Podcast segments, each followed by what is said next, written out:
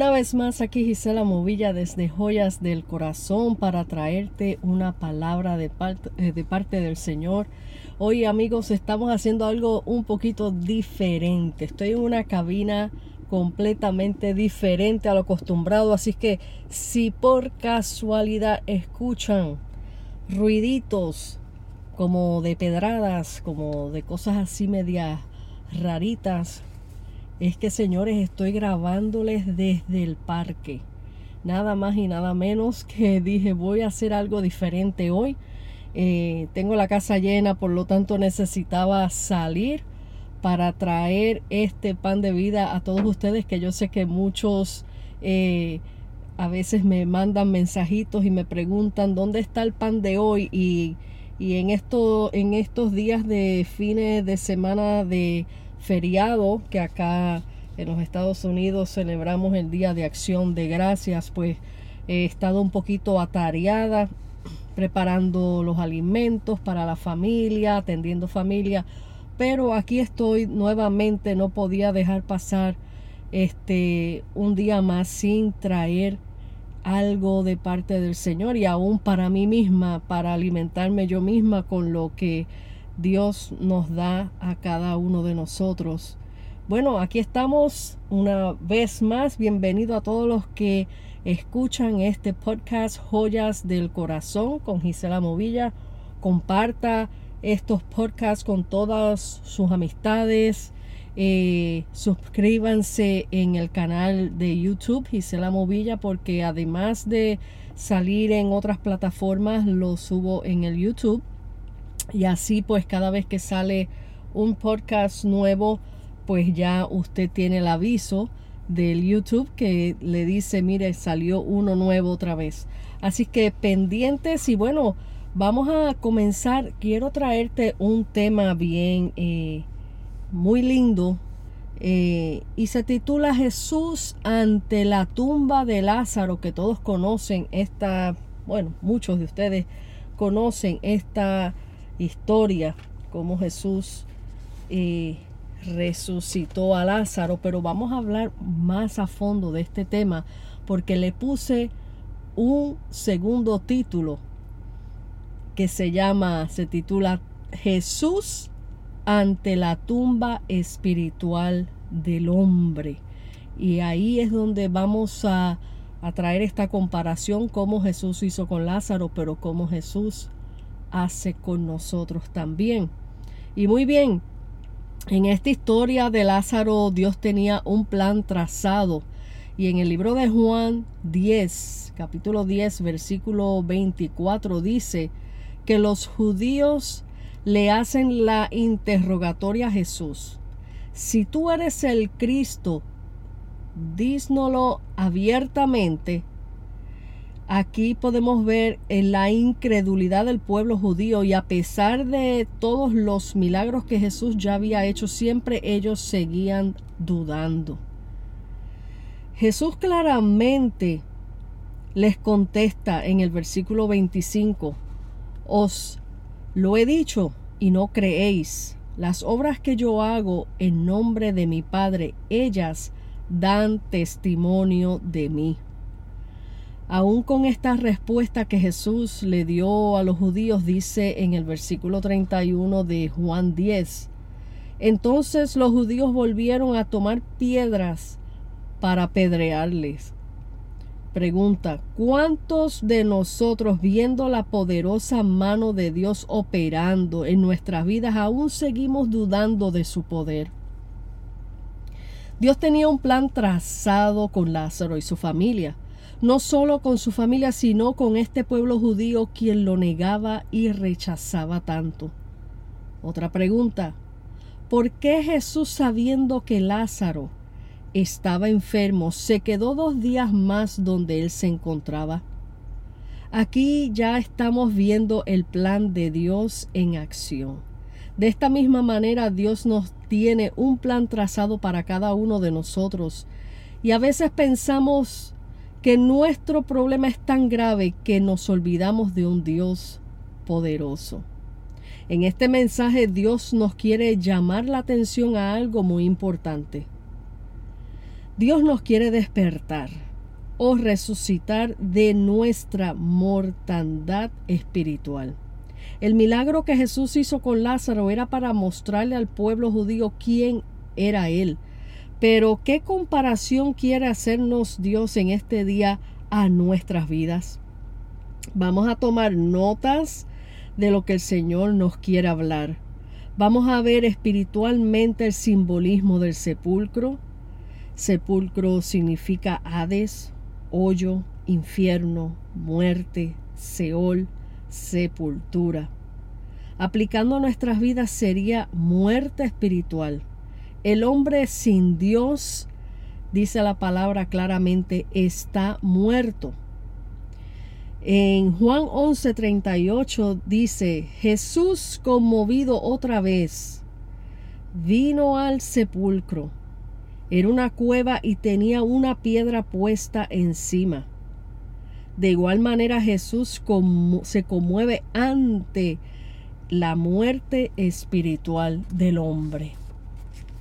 Aleluya. Veamos eh, qué simbolismo tiene esta piedra en este sepulcro.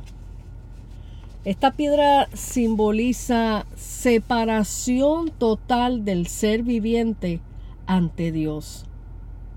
En otras palabras, un hombre y una mujer separado de Dios está muerto, está fuera de la voluntad de Dios. Lo que separa al hombre de Dios es el pecado. La piedra representa en nuestras vidas el pecado. Y dice la palabra, porque la paga del pecado es muerte. Cuando Jesús dijo en Juan 11:39, quitad la piedra. Y Marta le dice a Jesús, Señor, de ya, porque tiene cuatro días. Aquí podemos ver la muerte carnal e incrédula obrando en Marta. Jesús quiere quitar esa piedra que nos separa de Él. Él quiere quitar lo que impide que lleguemos hacia Él. Pero así como Marta, actuamos muchos cristianos que vemos el pecado de nuestro prójimo imposible de quitar. ¿Por qué? Porque lo estamos viendo con los ojos carnales. Y las cosas de la carne no entienden las cosas del Espíritu. Aquí es cuando Jesús le reafirma a Marta le reafirma a Marta su fe con estas palabras. En Juan 11:40 dice, no te he dicho que si crees verás la gloria de Dios. En otras palabras, solo basta con creer y así será hecho. Cuando Jesús exclamó en gran voz, Lázaro, ven fuera, Aquí Jesús está llamando con autoridad al hombre muerto en su pecado, lo que está sacando del Seol, donde se encontraba, dándole el soplo de vida eterna, engendrando a la nueva naturaleza de Dios, es decir, el nuevo hombre. Otro simbolismo muy importante en este capítulo son las vendas. Dice en el versículo 44, eh, del capítulo del capítulo de perdón Juan 11 el versículo 44 dice el que había muerto salió escucha bien salió atado de las manos y los pies con vendas y el rostro envuelto en un sudario. Jesús le dijo les dijo desatadle y dejarle ir ¿Cuántos de, no, ¿Cuántos de nosotros cuando nos llama, cuando Dios nos llama, no venimos atados? Las vendas aquí representan las ataduras que traemos de este mundo pecaminoso, de las huellas que el pecado nos deja.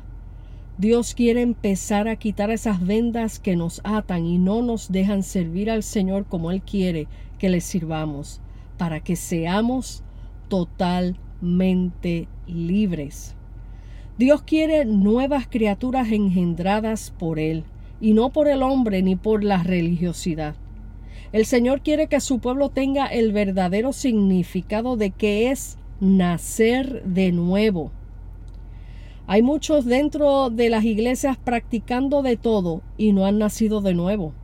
Nacer de nuevo no es dejar de hacer las cosas que hacíamos en el mundo. Esto es uno de los frutos o conductas de un, de un cristiano. Cuando Dios hizo al hombre, lo hizo a su imagen y semejanza. Dios es espíritu. Por lo tanto, esto se refiere a su carácter e inteligencia, a su amor. Adán era perfecto porque y vamos para allá, porque fue engendrado por Dios.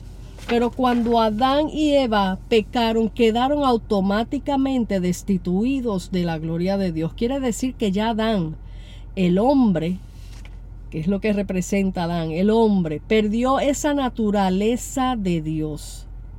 Pero cuando nacemos de nuevo, nacemos en la nueva naturaleza de Dios, el nacimiento en nuestro espíritu. Vamos a las evidencias bíblicas donde nos muestra lo que recibimos de Dios al nacer de nuevo. No es una transformación del viejo hombre, sino una naturaleza nueva. Y lo pueden buscar en sus casas en Juan 1. Le voy a dar estas citas para que las lean en su casa.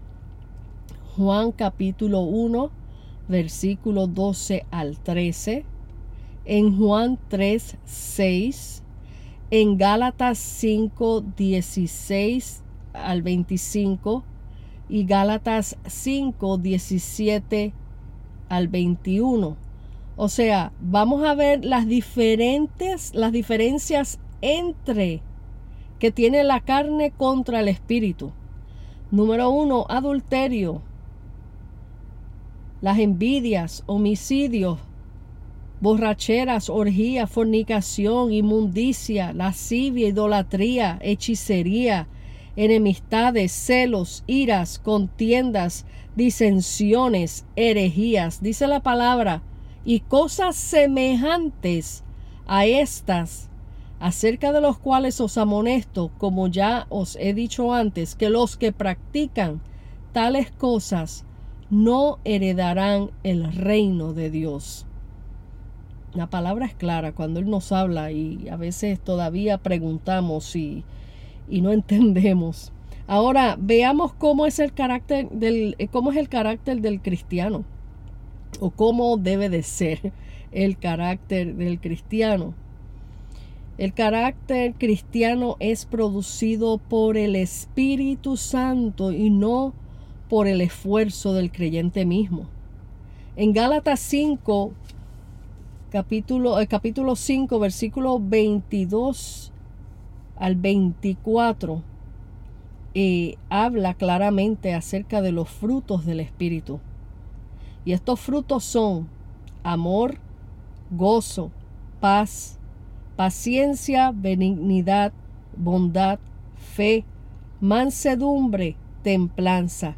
Contra tales no hay ley. Pero los que son de Cristo han crucificado la carne con sus pasiones y deseos. Ahora, cuando nos tornamos hacia Dios, Él nos engendra y ya siendo engendrados por Él, se nace en el Espíritu. Gloria a Dios se vive en el Espíritu, se anda en el Espíritu, se piensa en el Espíritu, se adora en el Espíritu, se habla en el Espíritu, se canta en el Espíritu, se bendice en el Espíritu. Dice en Romanos 8, versículos 5 al 8, dice, porque los que son de la carne piensan en las cosas de la carne pero los que son del Espíritu en las cosas del Espíritu. Porque el ocuparse de la carne es muerte. Estamos, entre, puse entre comillas, estamos en el sepulcro. Pero el ocuparse del Espíritu es vida y paz. Por cuanto la mente carnal es enemistad contra Dios. La carne no quiere ni puede servir a Dios porque no se sujeta a la ley de Dios ni tampoco puede. Y los que viven según la carne no pueden agradar a Dios. Por eso cuando Pablo usa el término carnal, es refiriéndose a la naturaleza adámica, o sea, la naturaleza de Adán, el Adán destituido por Dios por su pecado. Y cuando Pablo usa el término espiritual, él está hablando ahí de nuestra nueva naturaleza engendrada por Dios. En Primera de Corintios 2:16 dice, porque ¿quién conoció la mente del Señor? ¿Quién le instruirá? Mas nosotros tenemos la mente de Cristo. Cuando el hombre no tiene esa íntima relación con Dios, está en su naturaleza natural de hombre, o sea, carnal. Por lo tanto, no puede entender las cosas del Espíritu de Dios y muchas veces les parece cosas y lógicas, cosas de locos. La mente carnal es limitada ante las cosas del Espíritu. Las cosas espirituales se disciernen espiritualmente. Las verdades espirituales no pueden descubrirse por medio de sabiduría humana. Dice en Primera de Corintios 2:14. Pero el hombre natural no percibe las cosas que son del Espíritu porque para él son locura y no las puede entender porque se han de discernir, discernir espiritualmente. Entonces, ¿qué nos quiere decir el Señor con todo esto? ¿Qué relación tiene todo esto con la resurrección de Lázaro? Jesús amaba mucho a Lázaro porque Lázaro y sus hermanas eran muy amigos de Jesús. Así como Jesús amaba a Lázaro, nos ama a nosotros. Lázaro estuvo en un sepulcro y Cristo fue a su encuentro para darle nueva vida. De la misma manera Jesús quiere sacarnos del sepulcro y darnos un soplo de vida, quiere darnos un nuevo espíritu. Él quiere morar en nosotros, quiere comunicarse a su pueblo a través de su espíritu quiere soltar ataduras que no permiten que le sirvamos en espíritu y en verdad. No quiere que su pueblo pierda la visión espiritual de llevar a su pueblo con la verdad de su espíritu y que no le sirvamos con lo exterior, sino con nuestro interior que es a través de su espíritu. El Señor no quiere una iglesia enferma, raquítica, conformista. Él quiere una iglesia llena de poder del Espíritu Santo, una iglesia donde los dones del Espíritu estén en completa función. Dios quiere restaurar a su pueblo, quiere resucitar y sacar del sepulcro al que aún haya experimentado el nacer, al que aún no haya experimentado el nacer en el Espíritu de Dios. Gloria a Dios. Voy a seguir hablándoles un poco más acerca de esto. Como dije anteriormente, este milagro que el Señor hizo con Lázaro fue un milagro real, fue algo eh, literal lo que ocurrió en aquel lugar, pero cuando nosotros nos visualizamos a través de esta historia y cómo el Señor Jesús sabiendo, él le decía a sus discípulos, él no, él no va a morir. Y de momento los discípulos ven que llegaron y ya le estaba muerto. Para Jesús él no estaba muerto. Él estaba ahí en un proceso donde él se iba a glorificar para mostrarle a todos quién era Él.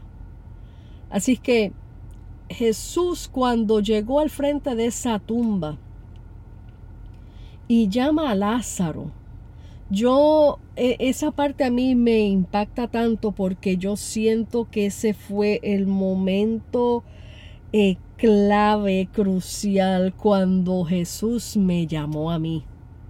Me llamó de muerte a vida. Así como Jesús llamó y vociferó el nombre de Lázaro, pon tu nombre en ese episodio cuando Jesús dice, Gisela, ven fuera. Eso fue un golpe de lo sobrenatural de su espíritu, su voz envió su voz, su palabra, como dice las escrituras, que por su palabra todas las cosas fueron hechas. De esa misma manera, Él envió su palabra para resucitarme de muerte a vida. Pero así como Lázaro salió de esa tumba, donde esa piedra que representa la separación de Dios con el hombre, el pecado separa al hombre de Dios, esa piedra. Hermanos y amigos que me escuchan, si tú no has tenido un encuentro genuino, sobrenatural con el Señor, tú estás en un sepulcro. Hay una piedra de por medio de tu vida con Dios. No hay una relación con Dios. Estás solo en una tumba, en una tumba espiritual. Y el enemigo quiere tener al hombre encerrado en un sepulcro para que no haya comunión con Dios. Cuando Dios hizo ese llamado a Lázaro, que él envió su palabra, ya el espíritu de Lázaro no estaba en su cuerpo, mas sin embargo, de donde estaba Lázaro, Jesús lo llamó. Y la voz de lo sobrenatural de Dios llegó al Seol, al a, lo más profundo el Hades, donde está, donde supuestamente habla la palabra que están los, los muertos. Ahí llegó Dios, ahí llegó Jesús, la voz de mando, sal, ven fuera, lo sacó de allí. Lo, lo trajo, lo metió en su cuerpo. Lázaro escuchó la voz de mando de Dios. Cuando llega el tiempo de nuestra resurrección espiritual, vas a escuchar la voz de Jesús llamándote. Nadie va a poder detener ese mando de la voz de Dios sobre tu vida. Muchos piensan, no, yo no, yo, este, yo no estoy listo. No, es que cuando Dios dice, este es el día que yo salvo tu vida, este es el día, porque Él tiene, Él tiene, Él sabe quién, quién Él va a salvar en el momento preciso, como lo hizo conmigo, que minutos antes yo estaba peleando contra mi madre porque ella estaba con la Biblia abierta hablándole a mi esposo y yo me enfurecí. ¿Y cómo es posible que minutos después el Espíritu Santo vino y me sorprendió en mi dormitorio. Ahí fue el llamado de, de, la sepultura de Dios entrar a ese sepulcro mío para sacarme a vida. Pero una vez que salí, como salió Lázaro, fuera de ese sepulcro, así como Lázaro salió envuelto en todas esas telas que le ponían, y la frente, su cabeza con ese sudario y todas estas cosas, ahí eh, lo que representa es que ahí es que donde comienza el Señor a hacer el trabajo de transformación. La transformación, ahí es donde Él empieza a libertar, a quitar todas esas vendas que te tenían atado desde los pies hasta la cabeza todas las cosas que traemos del mundo, nosotros llegamos al Señor, le nos rendimos finalmente a los pies de Cristo, pero traemos sucio del mundo, traemos este cosas que se nos quedaron pegadas, malas mañas, como decimos nosotros, y ahí es donde Dios empieza a trabajar, su Espíritu Santo empieza a trabajar con cada uno de nosotros y empieza a quitar todas esas vendas. Cuando ya finalmente nos, nos quita esas vendas completas, ese, eh, las vendas de nuestros ojos que podemos ver la luz de Cristo, podemos ver la verdad en Él, ahí es que somos completamente libres y estamos en una nueva vida. Claro está que el procedimiento de nuestro crecimiento, eso es hasta que el Señor venga. Siempre estamos aprendiendo. No porque estemos predicando la palabra no lo sabemos todo, no lo sabemos todo. El Espíritu Santo es el que nos revela, el que nos muestra, el que nos dice cuándo hablar, qué cosa decir, nos enseña la palabra, nos muestra la palabra y ahí es donde vamos creciendo poco a poco. Yo no soy la misma de cuando empecé. Jamás. No soy la misma de cuando empecé. Mas sin embargo sé, sé que me falta todo. Me falta muchísimo más por seguir creciendo. Porque yo reconozco que yo necesito al Señor 24/7 Esto no es una cuestión de que porque ya prediqué, porque ya viajé, porque ya hice eh, ciertas este, eh, cosas eh, para el Señor, oh ya, ya yo me lo sé todo. No, eso no es así. Eso es hasta que el Señor venga, vamos de gloria en gloria, creciendo en Él. Así que quiero dejarte con este mensaje. Así como Lázaro, que Jesús resucitó para glorificarse así Él quiere glorificarse en tu vida hoy. Si tú no le has dado tu corazón al Señor en este momento, esta es tu oportunidad, que Jesús te está llamando y llamando con voz potente y pon tu nombre en ese llamado y Él te dice, ven fuera. Y te quiere dejar libre, te quiere hacer libre en Él. Porque solamente a través de la sangre del Cordero de Jesucristo es que podemos ser completamente libres. Así que te invito hoy a que tú le des tu corazón completamente al Señor para que seas libre de toda atadura, de todo dolor, de toda congoja emocional, espiritual. Y el Señor hará grandes cosas en tu vida. Dile en este momento, Señor Jesús, entrego mi corazón y reconozco que así como este ejemplo de Lázaro, Señor, yo estoy en un sepulcro. Señor, yo necesito que me des vida, vida nueva, vida en abundancia, que me des sobre todo la vida eterna.